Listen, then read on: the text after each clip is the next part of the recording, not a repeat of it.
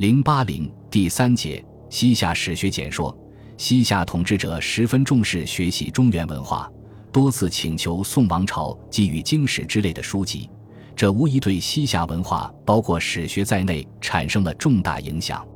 西夏统治者仿效中原封建王朝，设立了史官。著名儒士卧道冲一家几代都担任纂修西夏史事的职务。一一百六十一年，夏仁宗设立翰林学士院，以焦景彦、王谦等为学士，纂修《李氏实录》，后人称为《夏国实录》。一千二百二十五年，夏臣罗世昌撰写《夏国谱序诗词》，后人称之为《夏国谱》或《夏国释次》。可惜这些史籍未能流传下来。蒙古灭夏时。耶律楚材曾得到太宗西夏文献，宋人有关西夏史诗的书籍主要有孙逊传《夏国书要》二卷，刘温润传《西夏须知》一卷，无名氏传《契丹夏周世记》一卷。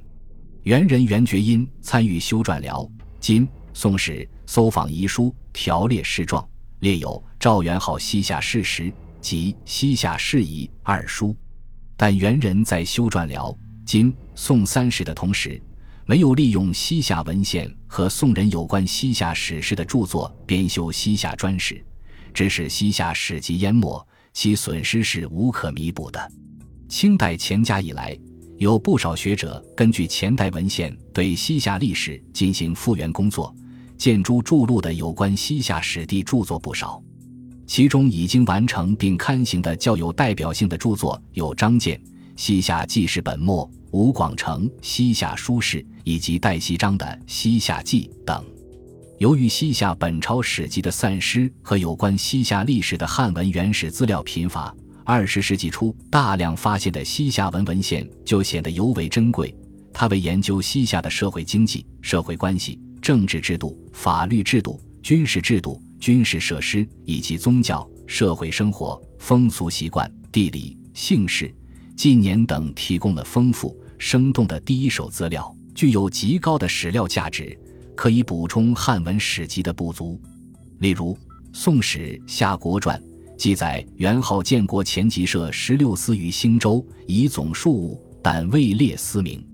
翻汉和时长中诸天圣年改定新律，则有详细记载，列有西夏政府管理机构与所属地区一百多个，其官阶分上品、次品。中品、下品、末品及不入品者，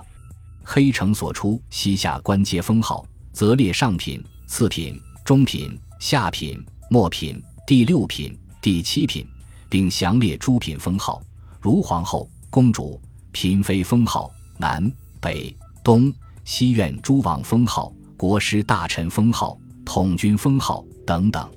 这些都是研究西夏官制的重要资料。